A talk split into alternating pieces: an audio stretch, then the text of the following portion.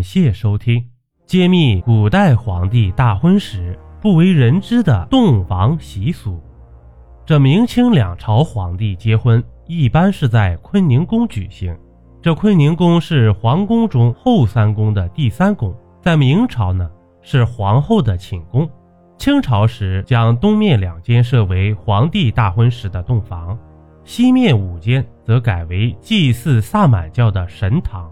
清朝皇帝大婚迎娶皇后的礼仪相当隆重，也极为讲究。这新皇后啊，要从大清门被抬进来，经天安门、午门，直至后宫。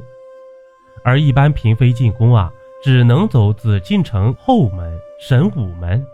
皇后与皇帝的洞房比寻常百姓家的要高档许多，但也不能避免贴红双喜字儿、喜庆对联的习俗。这洞房的主题啊，也是大红色，红光映辉，喜气盈盈的气氛。这床前会挂白子帐，铺上会放白子被，就是绣了一百个神态各异的小孩子的帐子和被子。这床头啊，悬挂大红绸缎龙凤双喜的床幔。这帝王之家也希望多子多福啊。在隋唐时呢，这皇宫大内的洞房。不仅要铺设地毯，而且要设置多重屏障，龙凤大喜床的四周都有布幔，可见呢，当时皇宫洞房的私密性相当不错啊。皇后与皇帝的大婚自然没有闹洞房的规矩，但这礼节啊是少不了的。那皇后与皇帝入洞房后，首先要做什么呢？这在民间呢，这新郎新娘一入洞房。估计就急不可耐地上床了。这皇后与皇帝可不行，得把全套的活动进行完毕，才能共度春宵。据《新唐书·礼乐志八》中卷十八记载，皇帝纳皇后条款：堂弟堂后的大婚相当复杂。入洞房后，先要祭拜神灵，向天地祖宗表达敬意。实际上呢？这种祭拜活动在进洞房前就开始祭了，这婚后数天也都要进行不同性质的祭拜活动。在这新房东房间的西窗下设有餐桌，桌前列有象征夫妻同席宴餐的豆、边、簋、篮、祖，这意思啊，与民间以后一锅吃饭是一个意思。进入洞房后的祭拜活动，在行合卺礼前进行。是夫妻俩一起祭，这每祭一次，新人便要一起吃一次饭，这样啊，真的到了上床前，肚子也饱了，不至于食色两饥了。因为饮了点酒，这情绪啊也可以调节到位，也算是上床前的一种调情手段了。所谓的合卺礼，就是民间所谓的喝交杯酒。合卺本意是把剖开的户合为一体。古时多用来盛酒，把帝后各自户内的酒掺和到一起共饮，即是和解。这种交杯酒可不是现代婚礼上互饮对方的酒杯，而是各自掺到一起的酒。行合卺礼后，就是喝了交杯酒了。下面呢，就该上床了。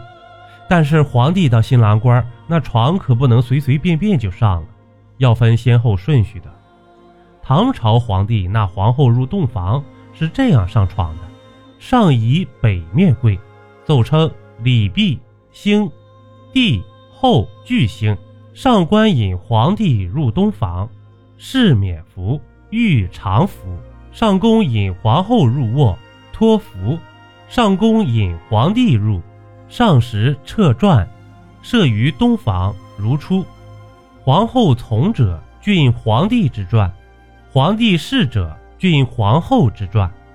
这就是说呀，皇宫的洞房之夜，新婚的皇后与皇帝喝了交杯酒后，皇帝被侍寝的宫人带到房间，脱下冕服，换上便衣，而皇后呢，先被宫人引入帐内。这宫人先将她的礼服脱了，这才把着便衣的皇帝引入内，与皇后睡到一张床上，共度花烛良宵。在清朝，皇帝大婚入洞房，上床前讲究更多。清朝的皇帝是满族，信奉萨满教，但祭拜神灵也是少不了的，还需要跨火盆。上床前呢，要到洞房西旁的神堂祭拜神灵。祭祀仪式由一名萨满主持。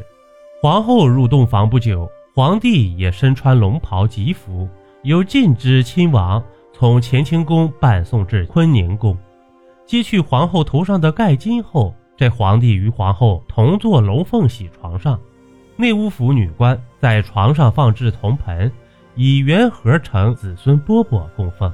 这子孙饽饽呀，是一种面食，然后设坐褥和宴桌。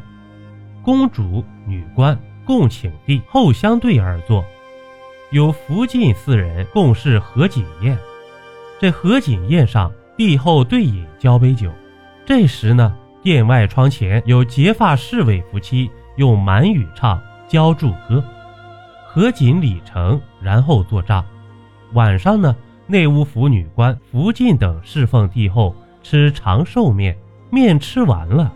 这皇后按规矩先脱光衣服上床，然后皇帝再脱衣上床，这样呢，皇后与皇帝才能开始鱼水之欢。订阅关注不迷路，中国历史趣闻录。感谢收听，下集更精彩，咱们下集不见不散。